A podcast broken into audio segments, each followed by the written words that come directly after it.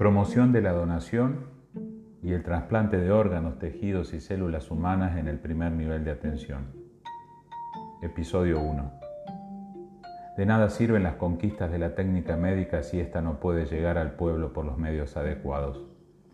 Con esta frase del doctor Ramón Carrillo nos introducimos en un tema muy sensible a la sociedad como es la donación de órganos y tejido para trasplante.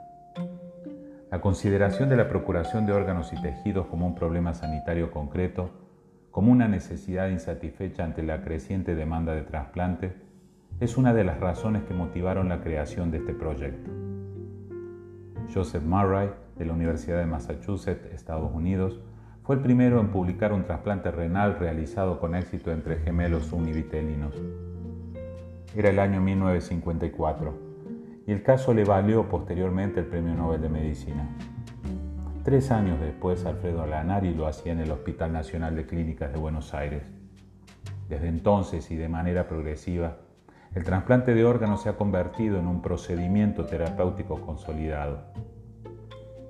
Solo el trasplante renal constituye la mejor alternativa de tratamiento para los pacientes con insuficiencia renal terminal, proporcionando los mejores resultados en términos de supervivencia, calidad de vida y relación costo-efectividad comparando con el tratamiento sustitutivo de la diálisis.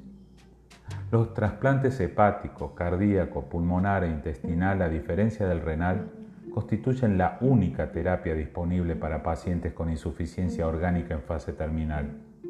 Y sin donantes no hay trasplantes. Los resultados del trasplante de órganos han mejorado progresivamente a lo largo del tiempo. Gracias al avance de las técnicas quirúrgicas, la disponibilidad de nuevos fármacos inmunosupresores y la experiencia acumulada por los equipos médicos y quirúrgicos de trasplante. Sin embargo, el principal problema a resolver es la escasez de donantes para cubrir las necesidades de trasplantes de la población. Los excelentes resultados conseguidos con el trasplante de órganos sólidos han convertido al trasplante en una víctima de su propio éxito. Mientras que el número de pacientes incluido en lista de espera aumenta, el número de donantes y órganos disponibles para trasplantes no ha aumentado o lo ha hecho mucho más lentamente con un desequilibrio crónico entre la oferta y la demanda. El sistema de procuración en Argentina surge como una responsabilidad del Estado para dar respuesta a un problema sanitario miles de pacientes que necesitan un trasplante de órganos o tejidos para mejorar o salvar su vida.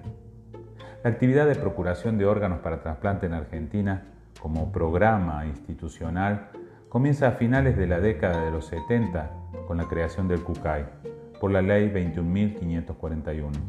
Inicialmente, en el área metropolitana, crece lentamente con el seguimiento de programas de trasplante renal y de córneas, Luego se van desarrollando organismos provinciales de procuración como en Córdoba el CADAIC y en Santa Fe el CUDAYO allá por los años 80. También el trabajo en red de las cinco regiones sanitarias del país contribuyó al desarrollo, predominando el modelo de organización extrahospitalaria. El incremento más importante de la actividad se produce en los comienzos de los años 90 cuando se crea el Instituto Nacional Central Único Coordinador de Ablación y Trasplantes, más conocido como INCUCAI. Este ente autárquico dependiente del Ministerio de Salud de la Nación y de los organismos jurisdiccionales prácticamente en la mayoría de las provincias argentinas. Paralelamente, el surgimiento de los programas de trasplante de órganos no renales como cardíaco, hepático, pulmonar, luego el pancreático e intestinal, contribuyeron a un pico importante de la curva del número de trasplantes. A partir del 1995, sin embargo, esta curva de crecimiento se detiene, constituyéndose en el problema más relevante del Sistema Nacional de Procuración de Órganos en el país. Y sin donantes no hay trasplantes. Es necesario reconocer que la actividad de, procuración padeció durante muchos años la ausencia de programas específicos tanto para el diagnóstico, planificación, establecimiento de metas, monitoreo, evaluación de resultados, como también de sistemas de estímulos y financiamiento de la actividad. Por lo tanto, no se contaba con un monitoreo sistemático y capacidad de, identificación y resolución de problemas. La necesidad de hacer frente al aumento rápidamente progresivo de pacientes en lista de espera se generó un cambio cuantitativo y cualitativo en la estrategia nacional, plasmado en el diseño de un programa federal de procuración de órganos y tejidos lanzado en el año 2003. Este plantea la procuración como una tarea médico-asistencial ubicada dentro de la organización intrahospitalaria que se suma a las acciones propias de los establecimientos sanitarios. En esta línea, se implementa la figura del coordinador hospitalario de trasplante, profesional perteneciente a la institución de salud y responsable de la actividad de procuración en su lugar de trabajo, a través del seguimiento de sus programas de, garantía de calidad del proceso. En la mayoría de los casos, este rol es desempeñado por médicos intensivistas, aunque también abarca enfermeros, técnicos en neurofisiología y psicólogos. La puesta en marcha del Programa Federal de Procuración, año 2003, requirió la adición de autoridades sanitarias de cada una de las provincias argentinas, alcanzada a través de convenios de compromisos entre estas y nación. Como resultado se ha logrado un crecimiento de los trasplantes en nuestro país. La actividad de procuración reflejada en el índice de donantes por millón de habitantes pasó de 6 en el año 2002 a 15.1 en el 2012 y a 13.4 en el 2013 posicionando a la República Argentina entre los primeros lugares en América Latina. Sin embargo, entendiendo la necesidad de continuar un crecimiento más acelerado de la actividad de procuración y considerando que en el mundo los modelos exitosos son los que han logrado incorporar esta actividad a los objetivos de las instituciones sanitarias e incorporan la actividad de procuración no solo en el tercer nivel de atención, sino en la práctica médica habitual del segundo nivel a nivel hospitalario como en el programa Hospital Donante del INCUCAI del 2011 y el programa Córdoba Procura del Ministerio de Salud de la provincia de Córdoba en el año 2014, donde por primera vez se incluye a la comunicación en salud entre sus objetivos. Como resultado se observa un paulatino incremento de la tasa de donación por millón de población hasta alcanzar el máximo histórico de 19.5 en el año 2019 pero lejos aún de los 50 de España o los 30 de Italia. Ya trabajados el segundo y tercer nivel, el objetivo de este proyecto es la inserción de la problemática de la donación y trasplante en el primer nivel de atención, generando junto al equipo de salud las herramientas de comunicación necesarias e implementarlas como una estrategia para la transformación de la representación social, tanto de la donación.